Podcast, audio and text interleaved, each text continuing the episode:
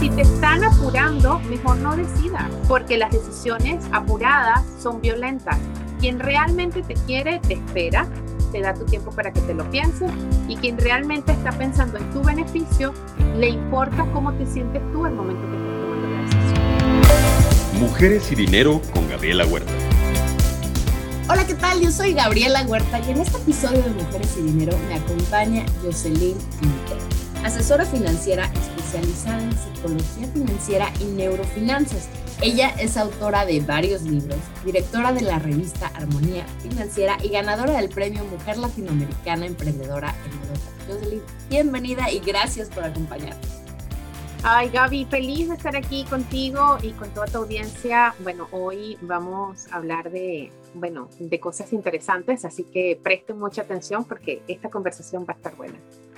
Yeah, no tengo duda alguna. Y bueno, en los últimos años hemos visto que la notoriedad de las finanzas conductuales ha empezado a crecer, ya premio Nobel reciente, todos. Pero esto no es un tema nuevo. O sea, de hecho, quisiera empezar esta entrevista mencionando al doctor Francis Kirk, que en la década de los 50 ganó el premio Nobel por identificar la secuencia del ADN, pero él desde entonces dijo que no hay un estudio científico más vital que el del cerebro, ya que toda la visión que tenemos del universo depende de él. Y es que, pues claro, como tú lo has dicho, nuestros sesgos cognitivos y afectivos influyen significativamente en nuestras acciones. Entonces, explica por favor a la audiencia a qué te refieres con esto. Sí, bueno, fíjate, eh, durante mucho tiempo eh, nosotros hemos tenido el concepto de cerebro, ha sido un concepto anatómico. Es básicamente la neurociencia durante muchos años se dedicó solamente a lo que era neuroanatomía, es decir, identificar todas las áreas del cerebro y para qué servía cada una. Ese era como el foco. ¿Qué sucede? Em, no había forma muy clara de saber cómo funcionaba efectivamente el cerebro, porque para poder entender la dinámica necesitábamos una tecnología que acompañara ese espíritu. Y obviamente a partir del desarrollo tecnológico de finales del siglo pasado, los 70, los 80, los 90, es cuando finalmente nosotros podemos empezar a ver el cerebro en acción. Y ahora sí, no solamente vemos piezas, sino cómo esas piezas interactúan y cómo a partir de allí, pues eso genera un comportamiento. ¿Ok? Entonces, em, ¿qué, nos hemos, ¿qué nos hemos conseguido? Cuando nosotros desarrollamos ciencias como la economía y a través de ella y detrás de ella las finanzas, por ejemplo, una de las cosas sobre las cuales se montó esas ciencias era sobre la base de una racionalidad humana, porque era evidentemente el rasgo que nos distinguía con respecto a los demás seres en el planeta. Y esa racionalidad fue como el centro de atención a través del cual toda la economía y después todas las finanzas giraban y todo lo que es el análisis que eso comprende. ¿okay? Entonces, las finanzas, tanto la economía tradicional, que su premisa era el estudio de, la escasez de los recursos que fundamentalmente eran, eran escasos, por un lado, y cómo nosotros pues eh, manejábamos esa dinámica, esa dinámica de recursos escasos, y por el otro lado, las finanzas, el cómo nosotros tomábamos eh, decisiones de riesgo en, en entornos de incertidumbre, pues obviamente todo eso terminó eh, haciéndonos creer que efectivamente nosotros tomábamos decisiones muy racionales, muy convenientes y además que teníamos un montón de argumentos sobre el cual basarnos para esa decisión.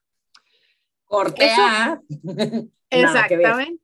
Exactamente. Entonces, ¿qué pasa? Bueno, toda la, toda la parte tradicional y clásica, tanto de la economía como de la, de las finanzas, se ha basado en el deber ser. Es decir, esto es lo que hay que hacer. Para tú, eh, por ejemplo, para tú manejar tu, dinero correctamente, tienes que seguir un presupuesto. ¿Ok? ¿Qué pasa? Después de tantos años, 300 años de economía, que apenas son 300 años, nosotros a veces vemos la economía como que si fuera una cosa larguísima, pero en realidad la economía como ciencia tiene solo 300 años y las finanzas debe tener más o menos como 100, 150.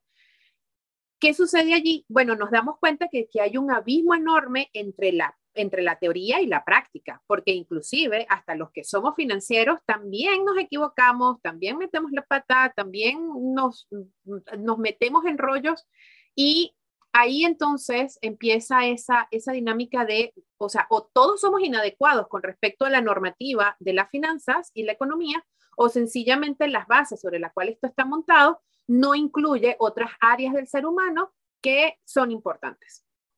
Entonces ahí empieza la dinámica de la psicología. Por primera vez hace como en los años 60 creo que es, eh, empezó justamente a entenderse en que el, el hecho de que nosotros nos asumimos racionales, pero nos comportamos emocionales.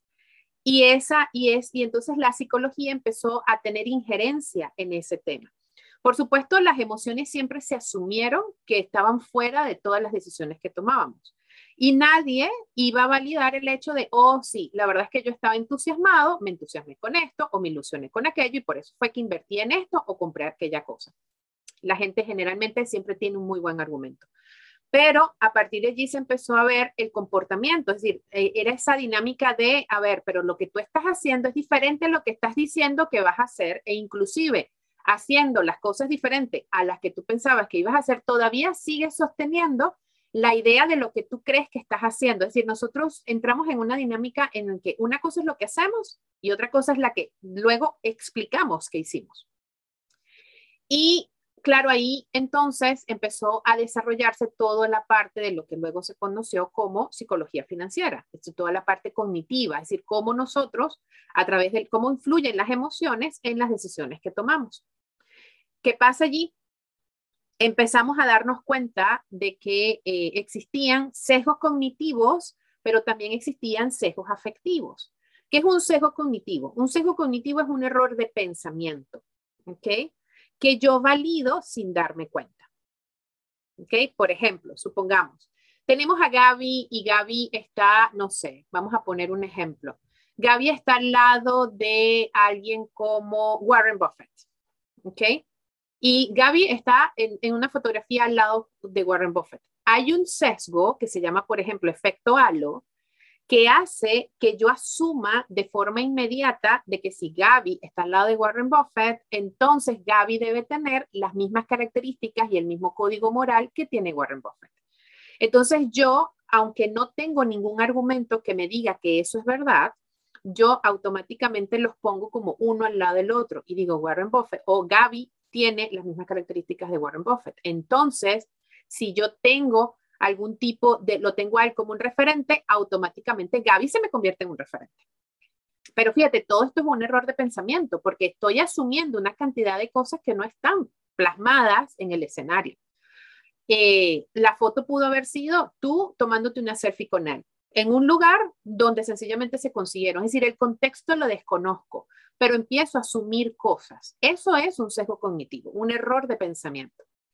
Luego tenemos los sesgos afectivos y los sesgos afectivos son cómo las relaciones que yo tengo con las personas, con las que en, el entorno en el que estoy, influyen en la decisión per se.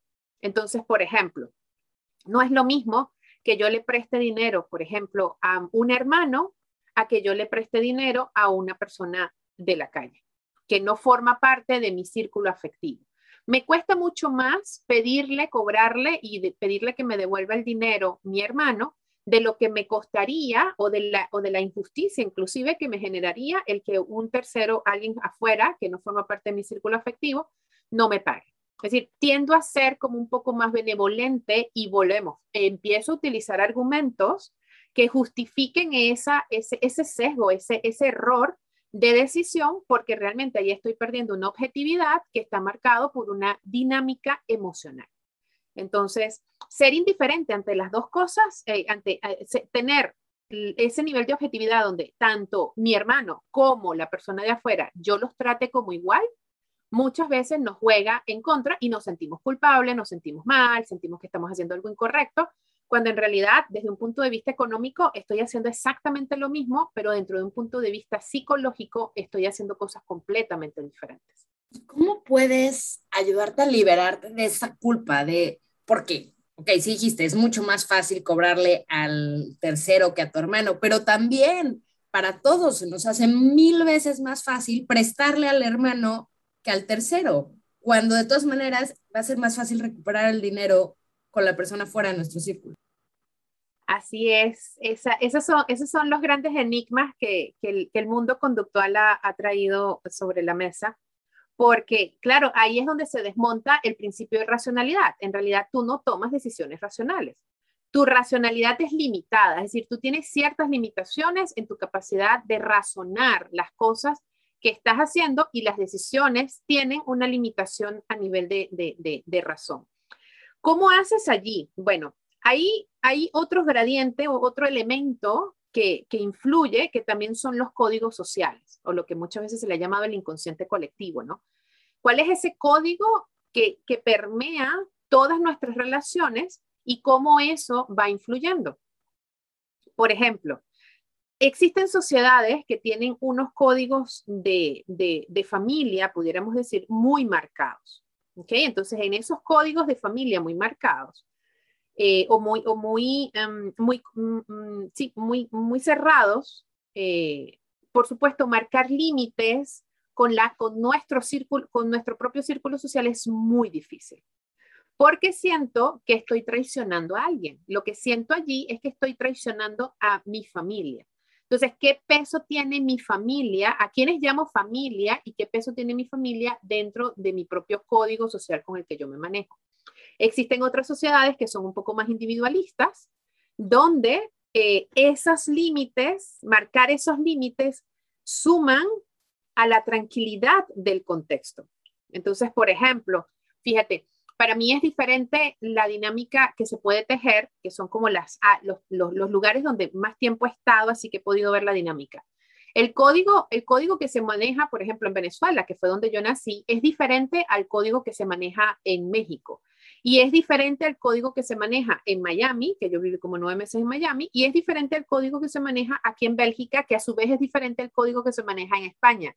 Es decir, estamos hablando de individuos que están en esquemas o están, llamémosle eh, desde un punto de vista más primitivo, en tribus que manejan unos códigos que son diferentes entre sí. Y aunque estamos hablando del mismo hecho de prestarle o no a mi hermano o a un tercero, en realidad, el código va permeando la manera como yo tomo esa decisión.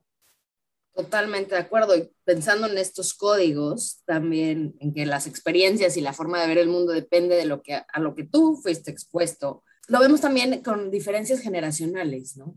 Cómo, cómo se llevan con el dinero, con las finanzas, los boomers, los millennials, los gente, en fin. Entonces, aquí, ¿cómo recomiendas al general de la población el llevar su relación en el entorno actual. Sí, fíjate, aquí el, aquí el, aquí el punto clave es soltar la idea del general, porque es el general el que, el que nos genera, el general, va a redundancia, es el que nos genera el conflicto, porque nosotros inconscientemente queremos movernos y ser parte de ese promedio, ¿ok? Fíjate, por ejemplo, inconscientemente muchas personas cuando buscan eh, validar o, revisar si están ganando bien o no, generalmente tienen un punto de ancla que es el sueldo mínimo. El sueldo mínimo del país de alguna manera dice cuánto se requiere o lo que no se requiere. Entonces, claro, nosotros inconscientemente el problema de decir, ah, bueno, este entorno general funciona así, es que nosotros inconscientemente tendemos a querer formar parte de ese general, ¿no? Ahora, ¿qué es lo que hay que ver? Ahí hay una combinación de muchas variables, como tú decías. En primer lugar, que eso ya es un poquito más de, neurociencia, la cultura en la que yo estoy. Y eso es un código muy invisible, que existen, de hecho, lo, me lo puedo llevar desde lo, más, desde lo más inconsciente hasta lo más consciente. Está la bioquímica, que esa sí es humana, ¿ok? Entonces ahí la neurofinanza sí tiene una explicación muchas veces de cuáles son los neuroquímicos que se disparan cuando nosotros tomamos ciertas decisiones el código, pudiéramos decir, el código, el código bioquímico. ¿ok?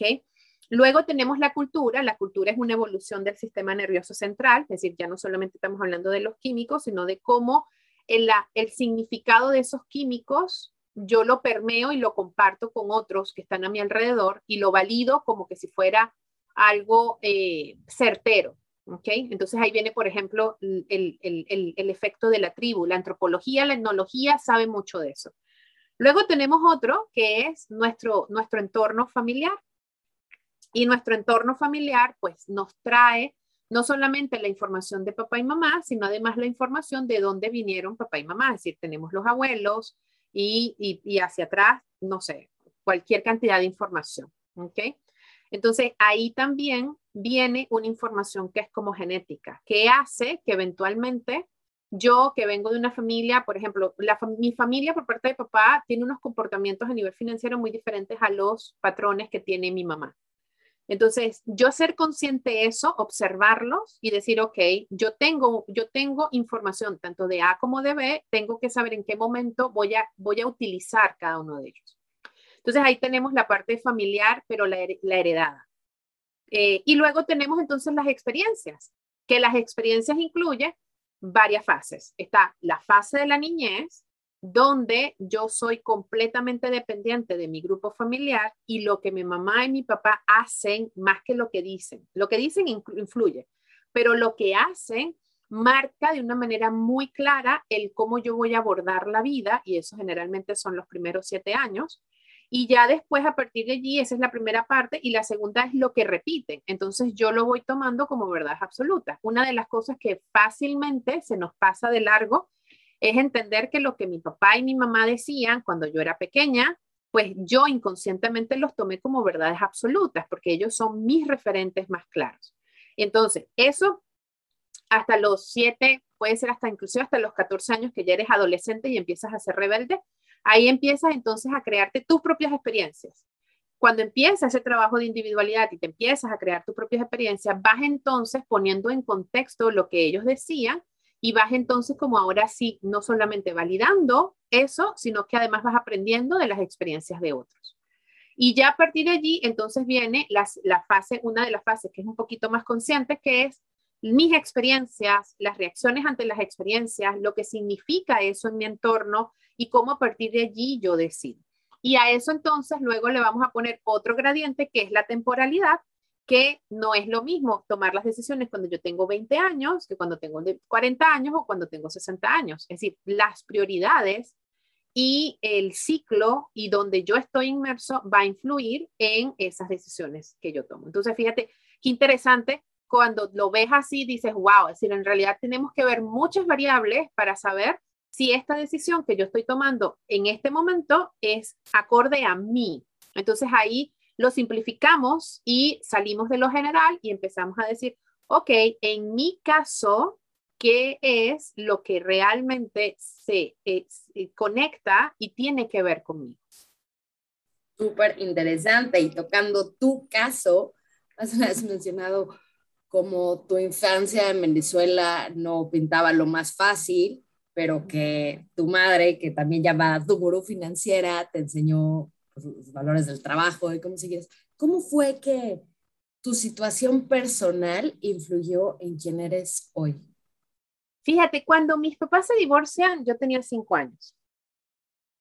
Hay, un, hay una escena, una escena en, mi niñez que fue como muy clave y que marcó el decir, oh, es importante aprender temas que tienen que ver con dinero porque creo que esto es una temática como álgida, ¿no?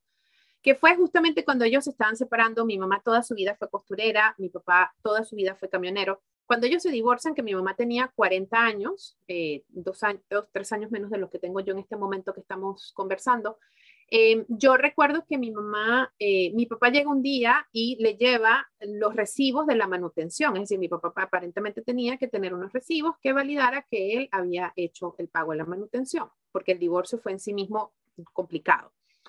Y resulta que en ese momento mi mamá entra en una dinámica de esos son tus hijos y yo no tengo nada que firmar y si tú no le y si yo tengo que firmar esto, entonces no, no le des nada. Es decir, sabes, ella ella esa fue su postura. Yo me encargo de ellos, es decir, como que en realidad no necesito de ti, yo me encargo de ellos. Entonces, claro, para ese fue un punto muy clave porque ese fue como el punto donde finalmente se rompe la relación con papá eh, y a partir de allí, la relación con mi papá fue muy distante, pero muy distante. Yo veía a mi papá probablemente cada seis meses o cada vez una vez al año. ¿Qué pasa allí? Ahí, yo me acuerdo que en esa, en esa, en esa dinámica que yo creo que estaba al lado de mi papá, pues fue observar eso y decir, wow, es decir, el dinero tiene un efecto tan potente en las relaciones humanas que inclusive una madre puede llegar a tomar la decisión de que su hija no vea más a su papá o que sus hijos no vean más a su papá por temáticas de dinero, porque ni siquiera era un tema de la relación, fíjate qué fuerte. Entonces ahí fue cuando yo dije, creo que este tema del dinero tengo que aprenderlo porque eh, de, a partir de allí va a venir la calidad de mis relaciones. Imagínate tú, yo tenía como cinco años y a los cinco años esa información me llegó a la cabeza y a partir de allí, entonces yo eh, em, me di cuenta que yo no me podía mantener al margen del dinero. Fíjate que es contrario a lo que el resto de la gente suele hacer. Decir, uy, el dinero trae problemas y yo no quiero tener relaciones con él. Yo naturalmente decía, uy, el dinero es un tema, déjame entonces meterme de cabeza y empezar a relacionarme mejor con él. Y, y, claro, y cuando yo crecí, y en la, a partir de allí mi mamá entró en un mecanismo de sobrevivencia que ella en la máquina de coser se, se, sentaba a las 7 de la mañana después que nos llevaba al colegio y terminaba a las 12 de la noche, si en realidad era un montón de horas. Yo estimo 15, pero probablemente sean más. Y esto era sábados y domingos. Y eh, claro, eso, eso hizo que, y esa cantidad de dinero que mi mamá producía solamente cubría nuestros colegios y la comida porque bueno, la casa la había construido, la habían construido ellos, entonces no, no tenían que pagar nada de casa, los servicios, la comida y los estudios. ¿Qué pasa? En ese contexto, eh, yo, cuando yo quería algo, siempre había un, para eso no hay, ¿ok? Pero también recuerdo que mi mamá tenía frases, para que tú veas qué interesante, cuando, cuando, cuando hablábamos, de lo que tú escuchabas y cómo eso, cómo eso que escuchas se te va convirtiendo en verdades absolutas. Yo recuerdo que mi mamá, más que, más que entrar en la dinámica de no hay, porque somos pobres, porque no tenemos, porque no podemos, porque no sé qué más, yo recuerdo que mi mamá era como muy concisa y siempre lo único que me decía es, lo que yo estoy trabajando ahorita solo nos da para poder pagar eh, comida y estudio. Entonces me dice, mi responsabilidad es darte estudios te doy lo que necesitas y cuando tú seas grande te das la muñeca y todo lo que tú quieras. Pero ahorita solamente tenemos para la educación. Entonces, claro, eso, fíjate, esa circunstancia pudo haberme convertido en una persona traumatizada con respecto a eso o empoderada a partir de eso. Y en ese momento, como te decía, mi personalidad, que aquí vienen esas otras cosas que uno no puede meter en una fórmula financiera, mi personalidad daba a él ah, es que no me lo, no, ella no me lo puede dar, no pasa nada, yo misma me lo doy. Y resulta que yo empecé a buscar los mecanismos de cómo yo conseguía el dinero. Es decir, hay una, cosa bien interesante que a mí, a mí el dinero nunca ha sido algo que yo lo he mantenido al margen, a pesar de todo lo que he representado en mi vida. Eh, y por supuesto, en ese camino, yo me acuerdo que mm, las primeras cosas que empecé a hacer era, eh, yo veía, por ejemplo, un niño que le gustaba Batman o le gustaba el hombre araña y entonces yo llegaba a la casa, buscaba lo calcaba, hacía un dibujito, lo pintaba bien pintadito, lo recortaba y lo ponía entonces en una, en una de estas pegantinas transparentes, iba y se lo vendía. Y le decía, como a ti te gusta, como a ti te gusta el hombre araña, toma, mira, estoy vendiendo esto. Y naturalmente ese niño volteaba, porque ya yo sabía que le gustaba, porque yo observaba las cosas que le gustaban a, a los niñitos en el colegio, y me lo compraba. Entonces yo aprendí que la responsabilidad de mi mamá es darme necesidades, pero mis gustos, mis placeres y, el estilo de vida que yo me merezco y el que quiero vivir, me lo doy yo. Y eso lo aprendí desde chiquitita. Ya después, cuando tenía como nueve, ocho, nueve años, ocho años probablemente, eh, yo aprendí a coser en la máquina porque yo misma le pedí a mi mamá, enséñame a coser, quiero aprender a coser en tu máquina. Y entonces ahí empecé entonces a hacer vestidos de muñeca, vestidos de Barbie, y entonces si yo veía de repente una niñita que llevaba una mochila color púrpura y su cuaderno era color púrpura, ya yo sabía que le gustaba el púrpura. Entonces yo agarraba y hacía un vestido de muñeca púrpura y eventualmente me paraba con el vestido al lado de ella y le decía, oye, estoy vendiendo esto, ¿te gusta? Naturalmente yo sabía que la niña me iba a decir que sí porque ya yo lo había observado. Entonces era interesante porque para mí el recreo, ese, ese, receso, mm, cuando todos los niñitos salen corriendo, a comprar cosas, eh, que fíjate que es interesante porque nosotros nos forman naturalmente para consumir más, no para producir. En ese entorno donde todos, salían todos esos niños, con el dinero que sus papás le daban para comprar jugos y comidas y todas esas cosas, pues para mí era el escenario perfecto, ideal para entonces yo vender. Entonces yo generalmente me comía cualquier cosa, no comía tanto lo, lo que me llevaba o lo que sea, pero era el momento perfecto. Tenía media hora para vender y siempre vendía todo porque ya sabía quién se lo iba a mostrar y ya yo sabía qué era lo que le iba a vender y ya yo sabía que sabía que le iba a gustar. Entonces, fíjate qué interesante que yo luego convierto eso en una aventura. Yo convierto mis, mis escenarios de carencia en oportunidades de, de ofrecer, en oportunidades de obtener, en oportunidades de crecer y en oportunidades de servir. Esa es una cosa que a veces yo la cuento y la gente me dice, ¿cómo llegaste ahí? pero creo que tiene que ver con mi personalidad también. Y haciendo investigación de mercado desde chiquitita para saber directamente qué ofrecerle al cliente potencial. Muy bien. Y retomando el tema de la racionalidad, estabas muy en contacto con las situaciones que tenían que ver con el dinero y tu responsabilidad financiera, cómo conseguirlo, pero ¿alguna vez recuerdas que te haya costado trabajo tomar una buena decisión financiera que te haya sido por la parte no racional? Sí, fíjate, una decisión no racional fue, yo cuando tenía como 15, 16 años, tenía un novio que eh, me eh, él, aparentemente estaba saliendo con otra chica. Y resulta que yo cuando, cuando empiezo a observar la dinámica, en, eh, aparentemente él, él con el grupo de sus amigos se habían ido a un concierto. Y yo me doy cuenta y digo, seguramente va a andar con ella. Entonces, fíjate qué fue lo que hice. Agarré y dije, ya vengo y me fui, eh, me fui para el lugar donde estaba el concierto. Como tres cuadras antes me ofrecen unas entradas, porque yo me había llevado una de mis amigas, le digo, vente, vente conmigo que vamos, vamos a llegar y vamos a llegarle allá al concierto y la cosa, no sé qué más. Y resulta que en ese momento yo compré unas entradas y las entradas eran falsas, imagínate. Cuando ya yo estoy casi que en la entrada ah, para, para pasar, entonces se corre la bola de que las entradas ahí estaban vendiendo entradas falsas. Y entonces, claro, empiezan a revisar y cuando revisan la mía, me dice la persona del concierto, me dice, no, es falsa. Y yo, ¿qué? O sea, imagínate, o sea, perdí el dinero. Entonces, claro, mi amiga, toda resignada, me dice, bueno, nada, perdimos el dinero. Y yo la veo, yo le digo, ¿que perdimos qué? Y yo le dije, pues no, no vamos a perder el dinero. Y entonces, claro, después el tema era ¿cómo hacíamos nosotros para volver a recuperar nuestro dinero? Porque, porque ni podía entrar al concierto y tampoco iba a, entonces a, aceptar la pérdida, ¿no? Entonces fue, esa, ese escenario fue muy interesante porque, porque también fue ver el que yo fuera caminando y de la misma manera, imagínate tú, de la misma manera como yo fui caminando, había alguien desesperado que quería comprar entrada. Y yo le decía, pues yo tengo estas dos. Y entonces me decía, no, dámelas. Y yo le digo, bueno, si las quieres, y al final terminé vendiendo dos entradas falsas. las mismas entradas falsas se las terminé vendiendo a alguien más. Por eso es que es importante para mí dentro de las, de las dinámicas financieras, es decir, la parte ética es tan importante porque inclusive tú, inclusive si tú le quieres proteger los intereses al otro, el que quiere, el que tiene una reacción emocional y visceral ante una circunstancia, igualmente va a tomar partido. Hoy día, que ya yo, por ejemplo, que atiendo a mis estudiantes y todo eso, yo no, no solamente nosotros hacemos ventas, sino que hacemos antiventa.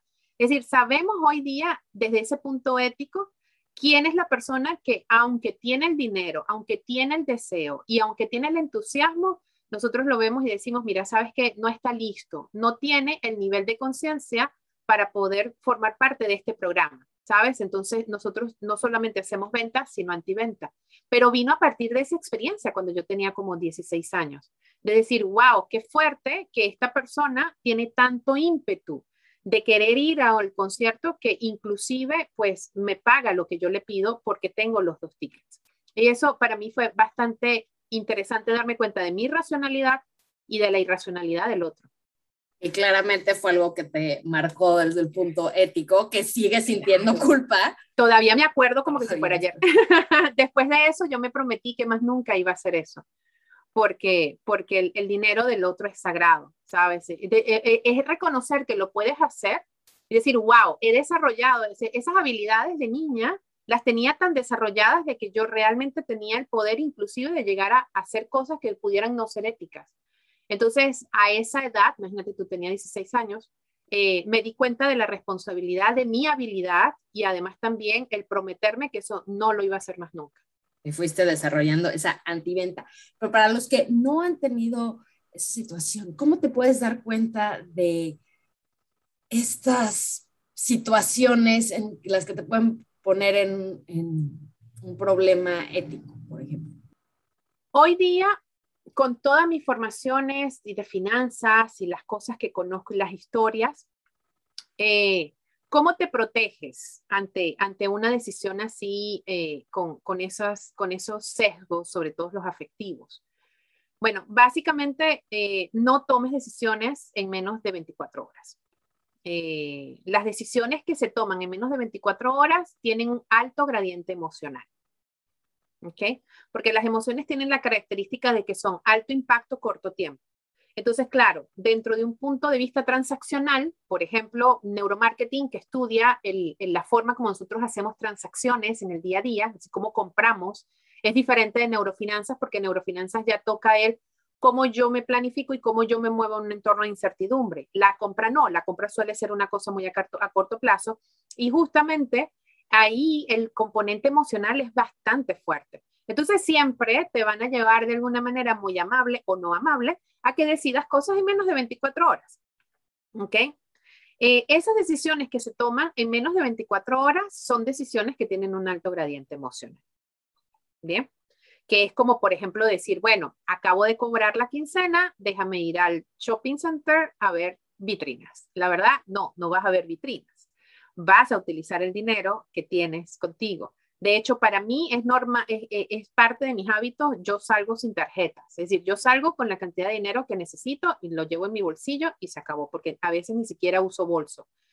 Por lo mismo, porque mientras más cosas cargo, más probabilidades tengo de meter cosas ahí.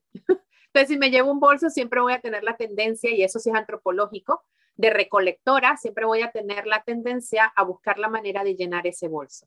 Entonces, yo eventualmente si sé que voy a ir a comprar algo, llevo a veces llevo la cantidad exacta o un poquito más, pero no más de ahí. Y no me llevo las tarjetas y todas las demás cosas las dejo en casa. Es mi forma de yo protegerme.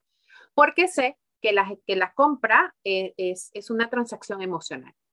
Entonces, punto número uno, no comprar nada en menos de 24 horas. Lo segundo em, es Identificar cuando sales de tu casa cómo te sientes. A veces ni siquiera es cuando sales de tu casa. A veces es cuando sales del trabajo.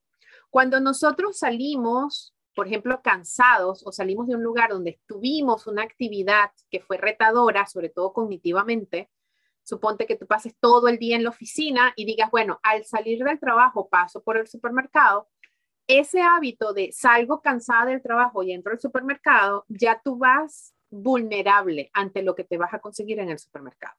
¿Por qué? Porque cognitivamente vienes agotada. Entonces tu capacidad de razonamiento está limitado, está mucho más limitado de lo que normalmente sería un sábado en la mañana. Después de desayunar, me voy al supermercado. Esos son dos escenarios totalmente diferentes y tú eres dos personas totalmente diferentes cuando tomas esas decisiones. Entonces, tomar decisiones financieras cuando tú sales cansada del trabajo, generalmente va a ser que tú compenses ese cansancio o que ni siquiera le eches mucha cabeza a lo que estás comprando porque ya vienes cansado. ¿Ok? De hecho, de eso sí se hizo un estudio. Se comparó una persona que venía de, la oficina con respecto a una persona que venía de un estudio de yoga y una persona que salía de su casa. Y se trató de entender cuáles eran las decisiones de compra dentro de un espacio donde habían ofertas y todo esto, es decir, había como todo un escenario diseñado para que se impulsara la compra y ver cómo estos tres perfiles se comportaban en el mismo escenario. Y claro, las personas, en primer lugar, las que venían cansadas de su trabajo, totalmente vulnerables ante cualquier oferta y compraban cualquier cosa. Eh, los que venían de su casa, un poco menos, pero igual eran, eh, eran eh, sensibles a la dinámica de las ofertas. Y, y, en último lugar, los que venían de hacer yoga tenían mejores capacidades para resistir el impulso de la oferta, porque venían justamente de haber hecho, porque en, todo lo que llamamos yoga, meditación, mindfulness, inclusive hasta la oración, todas esos se conocen desde un punto de vista de neurociencia como mecanismos ah, de autorregulación emocional. Entonces, claro, vienes ya con un tipo de protección, pudiéramos decir. que, que, que te previene de que, de que, del impulso. Eso, eso han sido de las cosas interesantes y curiosas dentro del mundo de la, de la neurociencia y de las finanzas conductuales. Y que tenemos que recordar que las cosas en los supermercados, en las tiendas departamentales, en todo, no están puestas ahí porque sí, están estudiadas, están acomodadas para hacerte consumir más y más. Claro, sí. Así tratar de entender y resistir a ello de algo que ni siquiera nos damos cuenta. Sí, a veces, a veces sencillamente es tener la lista y decir, mira, yo voy a ir a comprar esto y punto. Y y, entrar eh, eh, cuánto tiempo voy a estar en el supermercado y cuáles son los pasillos donde yo voy a estar. Cuando tú te vas al supermercado a pasear, es decir, esa gente que te ves que va por el carrito, por todos los pasillos a ver qué hay, para ver qué hay de nuevo, ese, ese es un perfil muy susceptible de comprar por encima de lo que realmente necesita. Eso uno. Lo otro también, dentro del supermercado está la dinámica de dónde están ubicados los productos.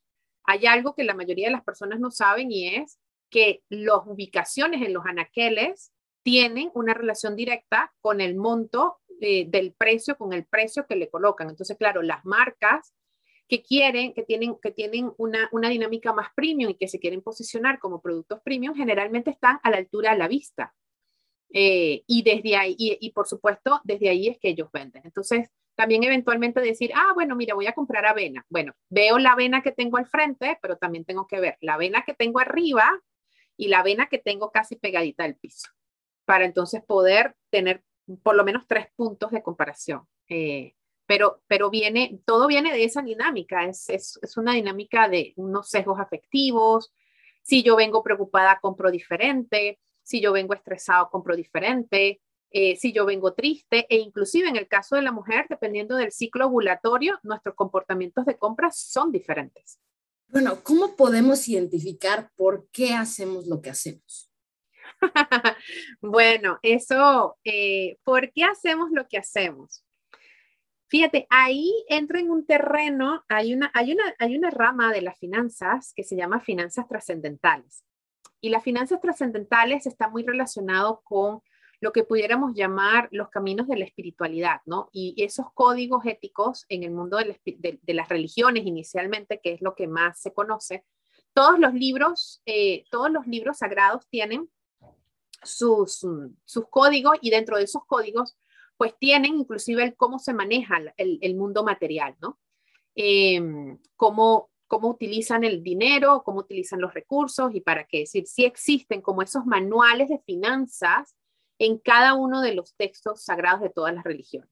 Pero también entendiendo que la espiritualidad incluye otras instancias que no necesariamente son las religiones, las religiones podríamos decir son como las marcas, pero la espiritualidad en general habla eh, del cómo yo estoy presente y consciente en cada una de mis acciones, es decir, cómo yo me acompaño a mí misma dentro de mi propio mundo cotidiano. Y ahí viene justamente un punto que es como, como, que es como bastante sublime, que es como el de la conciencia, ¿no? Básicamente, ¿qué es la conciencia? La conciencia es la capacidad de observarme a mí en el momento en el que estoy tomando decisiones. Entonces, soy como dos. Soy la que toma la decisión y soy la que observa a quien toma la decisión. Generalmente nosotros, como no estamos, como estamos estimulados, no está, no, es, ese observador está ausente y ese observador aparece después de que la acción pasó.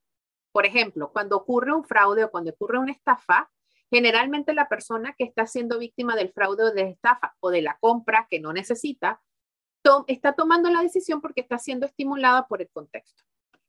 No está nadie observando la dinámica hasta que ocurre la situación y es cuando entonces finalmente el observador llega y tú lo, lo detectas pero por arrepentimiento, ¿sabes?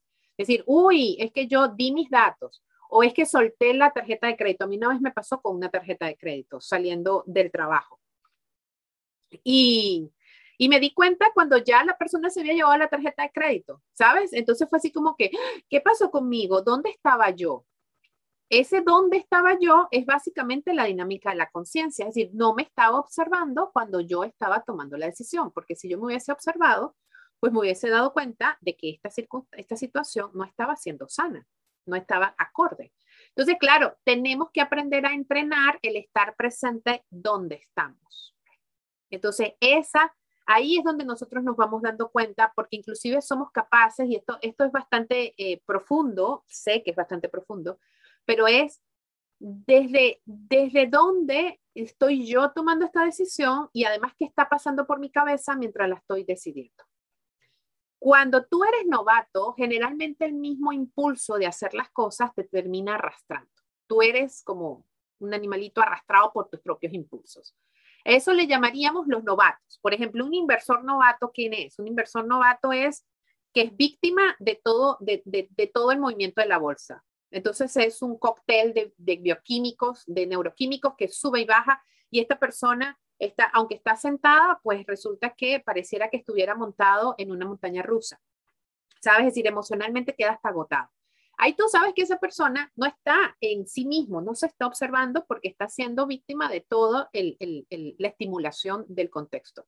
Pero cuando tú hablas, por ejemplo, con un inversor que ya es profesional, generalmente el inversor profesional ve igualmente el estímulo pero tiene la capacidad y el juicio de prestarle o no prestarle atención en función de cuáles son sus prioridades. Entonces tú dices, pues sí, esta acción subió, pero en realidad para mí no tiene nada que ver con lo que es importante para mí. Entonces, ¿qué detectamos de allí? Que realmente quienes van a tomar las mejores decisiones, a diferencia de como lo hemos hecho evolutivamente en la naturaleza, en la naturaleza, los, que, más sobrevivieron fueron aquellos que tomaron decisiones rápidas. ¿Por qué? Porque estaba el depredador presente. En el, mundo, en el mundo actual, el que lleva la ventaja es el que va lento. Es todo lo contrario. Entonces ahí te vas dando cuenta de que hay personas que van como muy arrastradas por las circunstancias, pendiente de todo lo que está pasando durante el día y viven como un cóctel ahí de cortisol y un montón de cosas y de estrés, pero por el otro lado ves a los que son profesionales, a los, por ejemplo, a los empresarios, a los inversionistas que ya son profesionales, ves que están tranquilos. Tú dices, ¿cómo pueden estar tan tranquilos? Claro, están tranquilos porque ya aprendieron a interpretar, a diferenciar lo que es el fondo, lo que es la forma con respecto al fondo de lo que están observando. Entonces dicen, todo lo que estoy viendo es ruido, que es lo verdaderamente importante. Entonces saben separar el sonido del ruido, la música del ruido. Y entonces generalmente ese tipo de personas va lento. Fíjate que a mí me pasó, por ejemplo, en algún momento estaba yo haciendo una transacción eh, hipotecaria en Venezuela y yo tenía un socio. Y mi socio, que tenía mucha más experiencia, de ahí viene la importancia de tener alguien que sepa un poco más que uno, porque, porque su, su paz probablemente nutre nuestro ímpetu o por lo menos le da contención a nuestro ímpetu. Y recuerdo que nosotros estábamos haciendo una transacción en el banco, estábamos firmando un documento y la persona que estaba comprando ese inmueble en ese momento, que, no, que nosotros éramos los que vendíamos, llevó una cantidad de dinero en efectivo y la otra parte era el crédito. Para todo el mundo estaba con la dinámica de, bueno, vamos a firmar esto y, y vamos rápido. Por alguna extraña razón, todos teníamos como el rápido incorporado en la cabeza. Y resulta que mi socio llevó la transacción muy lenta porque llegó al punto de que empezó a contar billete por billete, sentados todos en la mesa del banco.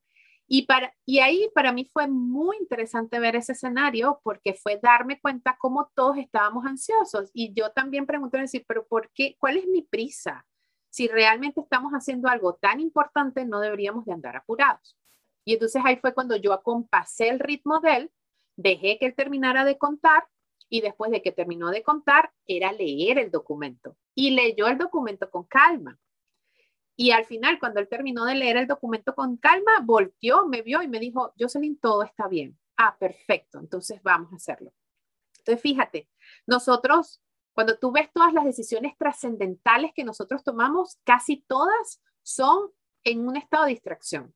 Cuando recibimos una tarjeta de crédito, no leemos el contrato, no sabemos cuántos son los intereses, ni cómo se calculan, ni cuáles son las penalidades, no sabemos nada. Recibimos la tarjeta de crédito, firmamos y se acabó. Andamos apurados. Cuando nosotros, por ejemplo, nos casamos, nadie lee el contrato de matrimonio. O sea, imagínate tú, nadie lee el contrato de matrimonio. Todo el mundo está pendiente de la foto, del vestido, de cómo luces, de que todo quede lindo, porque estás pendiente del recuerdo del momento. No tienes la mirada puesta en con quién te estás casando y bajo qué situación estás tomando esa decisión. Entonces nadie se lee el contrato de matrimonio sino hasta que se divorcia. Y así, muchas de las cosas que nosotros, que son decisiones trascendentales e importantes, andamos tomándolas con una prisa, como que si de verdad tuviéramos al depredador detrás de nosotros. Todavía operamos con una dinámica de escasez, de sobrevivencia, de angustia, de miedo en un mundo que es básicamente seguro, tranquilo, estable, sofisticado y que además es, es, es, es abundante. Entonces, eh, muchas veces, a veces le digo a la gente, operamos con nuestros esquemas de carencia en un entorno que es seguro y abundante. ¿Por qué hacemos eso? Tenemos que respirar. Calmarnos. y de hecho, yo le, siempre le digo a la gente, si, si te están apurando, mejor no decidas, porque las decisiones apuradas son violentas. se está violentando tu proceso de toma de decisiones. Quien realmente te quiere, te espera quien realmente espera ayudarte, te da tu tiempo para que te lo pienses y quien realmente está pensando en tu beneficio, le importa cómo te sientes tú al momento que estás tomando la decisión. Tomen notas, si te apuran, espérense y analicen la situación. Jocelyn, para terminar, platícanos, ¿qué libro nos recomiendas? Uy, ¿qué libro, nos, ¿qué libro puedo recomendar? Fíjate, un libro que a mí personalmente me gusta mucho es, bueno, la verdad es que hay, son muchos los que a mí me gustan. Eh, yo tengo muchísimos libros, pero hay un libro que, que, es como lindo, eh, que se llama El alma del dinero, de Lynn Twist. El alma del dinero de Lynn, de Lynn Twist. Lynn Twist, ella es, eh, ella trabaja el tema de recaudación de fondos para la parte altruista de recaudación de fondos para proyectos sociales justamente en el Amazonas. Es decir, ella trabaja con, grupos eh, en, Ecuador, creo que es el tema. Ella es americana, pero eh, trabaja ahí. Y una de las cosas que es bien lindo del trabajo que ella hace es que más que hacer eventos fastuosos mm, para, para recaudar fondos y, ayudar a muchos, a otras personas, una de las cosas que ella hace es cómo tú, a partir de la práctica consciente del altruismo, conviertes el dinero en un mecanismo de sanación personal. Es decir, cómo el dar se convierte en sí mismo cuando es consciente, cómo el dar te sana a ti. Porque generalmente ya trabaja con personas que se han desarrollado en un entorno de mucha sobrevivencia donde, donde, donde el acumular, donde, donde la rigidez del, del tener los ha ido aislando. Entonces, justamente ella lo que hace es como el altruismo nos convierte a nosotros en mejores personas. ¿Y cuál es esa dinámica espiritual que tiene el dar? Que generalmente nosotros tenemos una, una, una, relación un poco nociva con, con la capacidad contributiva en general.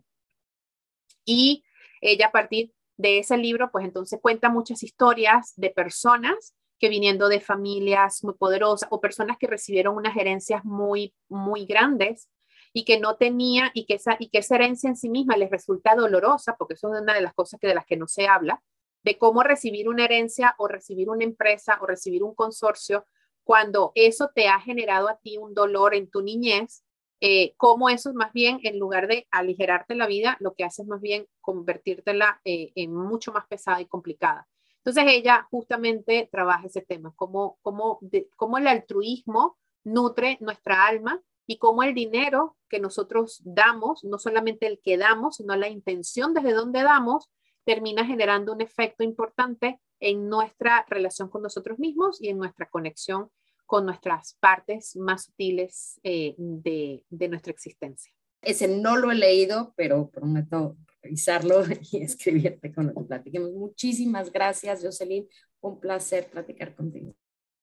Gracias a ti, Gabriela, y pues bueno, feliz de estar aquí en este espacio. Me encanta eh, Mujeres y Dinero y, y, la verdad te deseo todo el éxito, toda la prosperidad y todas las puertas abiertas que la vida pueda darle a tu programa, a ti y, y a tu audiencia, que bueno, que sé que se nutre con cada uno de estos encuentros. Muchas gracias, Jocelyn, por tan buenos deseos y también gracias a ustedes por escucharnos. Si pueden, porfa, califiquen este podcast y ya saben que cualquier recomendación, sugerencia de persona a entrevistar, comentario me los pueden hacer llegar por medio de mi página gabrielahuerta.com.mx.